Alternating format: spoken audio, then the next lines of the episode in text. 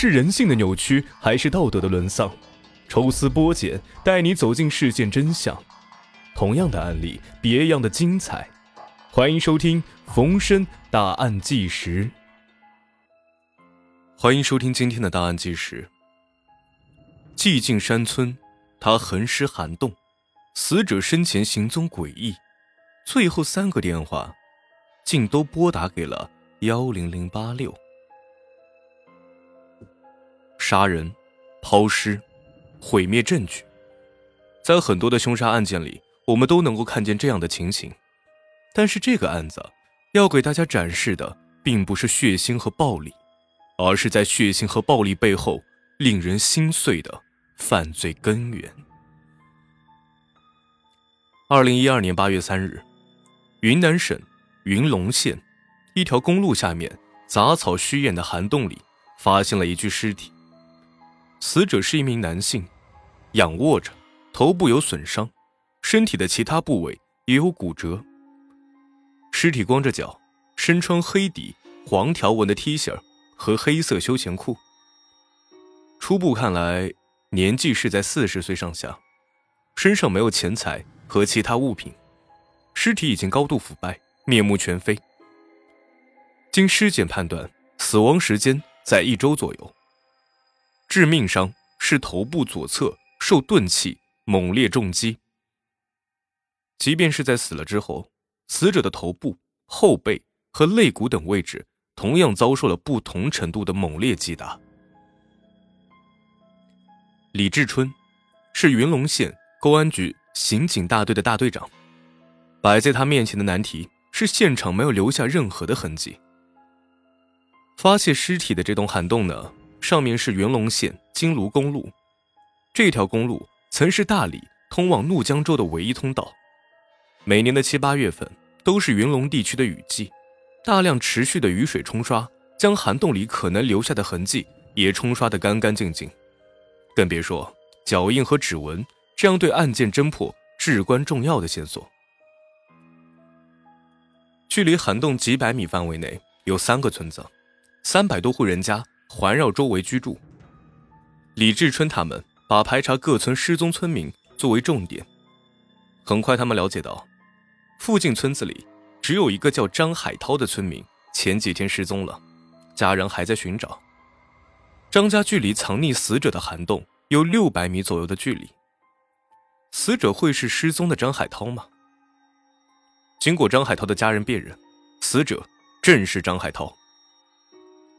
警方目前掌握的情况：一是涵洞只有一米高，里面没有足够的空间让凶手使劲的击打死者，所以涵洞很可能只是抛尸现场；二是云龙这个地方雨量非常充沛，这条公路上每隔几米就有一个这样的涵洞，一共十几个，就是为了下雨的时候能够把路面的积水迅速的排干。唯独案发的这个涵洞是最隐蔽的，它的洞口。几乎都被杂草给封住了。犯罪嫌疑人选择这个涵洞来隐藏尸体，说明他对附近的环境非常熟悉。如果再把范围缩小一点，搞不好就是住在这附近的居民。另外，警方发现，死者张海涛是一个身强力壮的人，但是他在被击打的过程当中几乎没有任何的反抗。这就说明，凶手要么就是死者的熟人。要么就是一个比死者更强壮的人。张海涛，三十六岁，家住阳火塘村。他的妻子左阳菊说，丈夫八天之前，也就是说七月二十五号离开了家，自此就再也没有见到人。而她更是完全没有想到，老实巴交的丈夫会惨遭横祸，家庭出此变故，左阳菊的情绪。有些失控，她断断续续的描述了丈夫离家时的情景。七月二十五号早饭后，她和张海涛还在自家房后的田里面除草。大约十一点左右，张海涛出了门，出门之前也没说去哪儿去干什么。不过张海涛离家前却有一个奇怪的举动：张海涛那一天几乎拿走了家里全部的两千元现金，然后就失踪了。他拿钱干什么？他把钱给什么人了，或者自己有什么事情呢？李志春他们百思不得其解，而现场勘查的情况似乎印证了这个细节。死者张海涛裤兜外翻，身上没有任何的钱物，警方猜测，难道是遇到了抢劫？张海涛出事那天到底去了哪儿？他为什么又要把家里的现金都带在身上？随着调查的深入，张海涛当天的行踪被逐渐的还原出来。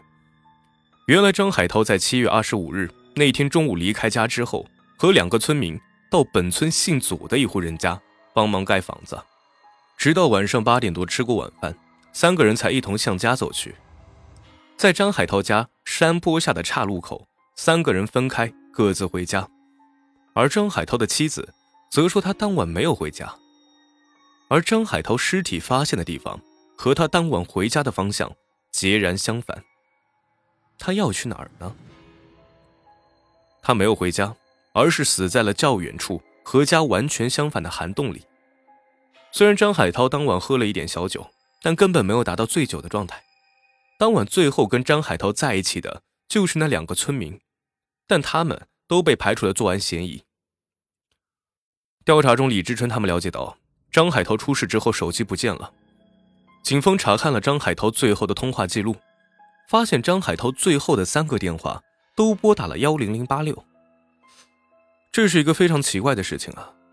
三次拨打电话的时间分别是七月二十六号凌晨两点三十分、两点三十六分和两点四十七分，这说明张海涛的死亡时间应该是在这之后，但法医的尸检结果却让李志春他们感觉到很是奇怪，因为可以确定张海涛。在凌晨两点之前就已经死亡了，那最后三次电话，到底是谁拨打的呢？幺零零八六是中国移动的客服电话，主要用来咨询、充值或查话费余额，既不能报警，也不能急救。如果真是法医鉴定有误，张海涛当时并没有死，电话也是他打的，那当时正处在生死边缘的他，为什么要拨打这个号码呢？而如果电话是凶手打的，他的目的又是什么呢？无论是张海涛自己还是凶手，在凌晨两点拨打幺零零八六，都让人感到费解。死者张海涛死于钝器连续击打，甚至最重的一击直接击碎了颅骨，如此残忍的手段，更像是一场仇杀。这是一个村民诡异的行踪，引起了李志春他们的注意。在张海涛七月二十五日失踪以后，村里有一个男子和他同时不见了。这个男子姓左，和张海涛是邻居，据说和张海涛的关系不错，多数的时间在外地打工。他经常带着张海涛出去打工。警方试图与左某取得联系，但是却遇到了困难，左某的电话打不通。左某在案发的第二天神秘失踪。电话也打不通，人也找不着，显然这种情况不太正常。警方来到了左某的家，这是一处典型的滇南山村建筑，在房子前面还有三级台阶，而山坡下面不远的地方就是张海涛的家。警方在第二级台阶上发现了一处黑色的污渍，看上去好像是血迹。引起警方注意的。还有门口的一大口锅，锅里面有一个破洞，还有几块石头，在破洞的位置也有一块黑色的污渍，和台阶上发生的污渍几乎是一模一样的。这些像血的污渍，再加上石块，再加上左某的失踪，是否说明这就是惨案发生的第一现场呢？警方将两处污渍提取送检，但结果却让人大失所望。污渍虽然是血迹，却并非是人血。虽然如此，警方还是继续对左某进行了跟踪调查，结果发现左某是外出打工去了。左某的嫌疑暂时被排除，案件的调查回到了原点。